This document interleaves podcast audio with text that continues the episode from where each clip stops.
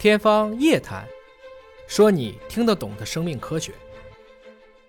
大家好，我是尹烨啊。三月十七日，世卫组织总干事谭德赛在例行疫情发布会上指出，有信心在今年宣布，新冠大流行，我们说的 pandemic，应该不会存在了，不再构成国际关注的突发公共卫生事件。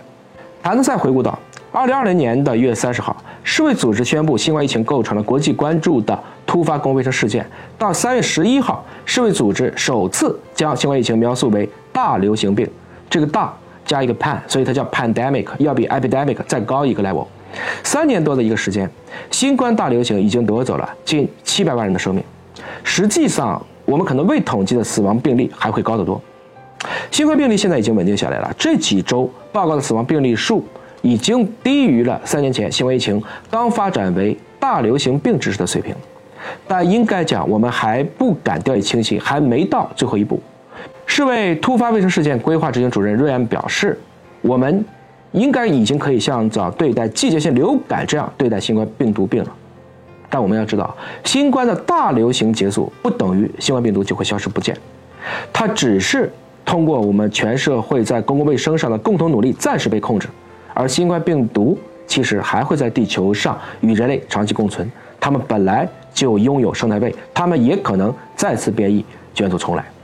但说起最近大家担心的，其实不是新冠，而是甲流。今年甲型流感的流行趋势越来越严重。从中国 CDC 三月十一号发布的数据可以看到呢，由二月中旬开始，流感病毒的阳性率和流感样病例的爆发疫情均呈上升趋势。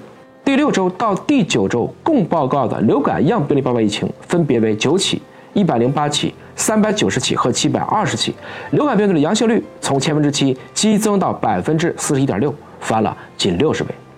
这么高的阳性率让很多人就开始担心了：这个甲流是不是不是流感，而是新冠的又一个变异株呢？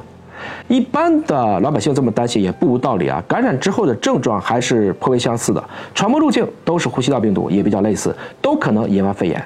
但是从它们的基因上看，其实是两种不同的病毒。流感病毒的基因组只有一万四千个碱基，新冠病毒却有接近三万个碱基。应该说，新冠病毒是目前已知 RNA 病毒当中基因组最大的一个。那么，为什么今年甲流会这么高呢？我们也分析一下这个对应的原因啊。首先呢，过去三年大家的关注点都在新冠疫情上，感染甲流的人比较少，同时也没有太多的人去引发关注。其次呢，今年春季流行的这个甲流的株是 H1N1 型。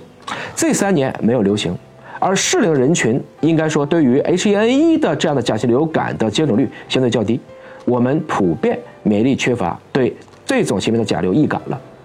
最后一个呢，新冠和流感都是通过呼吸道飞沫进行传播的。新冠你的这些基本的预防措施，比如说戴口罩啊、洗手啊、少聚集啊，从根本上其他的呼吸道传染病也能够得到控制。但随着最近我们也逐渐放开了。我们的流动性也显著增加了，北方又处于一个室内活动较多的这样的一个季节，所以甲流这样的急性呼吸道传染病快速的传播也不足为奇。就像新冠一样，甲流其实是可防、可控也可治的。但是对于家里面有老人、孩子等免疫力相对较低的易感人群，是可以选择接种流感疫苗的。疫苗呢，还是那句话啊，不能够保证你就不得，比如说新冠或流感，但可以降低。发生重症的风险。此外呢，应该来讲，新冠的大流行还没有结束。我们其实业内也在担心六到八月份会不会还有一波，所以大家应该继续保持之前的良好习惯，勤洗手，多通风，到公共场所可以考虑戴口罩，保持一定的社交距离，这样对很多的呼吸道病毒、消化道病毒都有较好的预防效果，何乐而不为呢？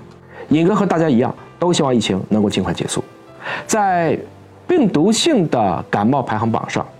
应该说，冠状病毒和流感病毒可谓黑风双煞。在二十一世纪的头二十年来，你方唱罢我登场，不是闹 SARS、MERS 新冠，就是闹各种各样的这些流感病毒。长期看，您认为这两个病毒谁将占据呼吸道病毒的铁王座呢？欢迎在评论区留言讨论。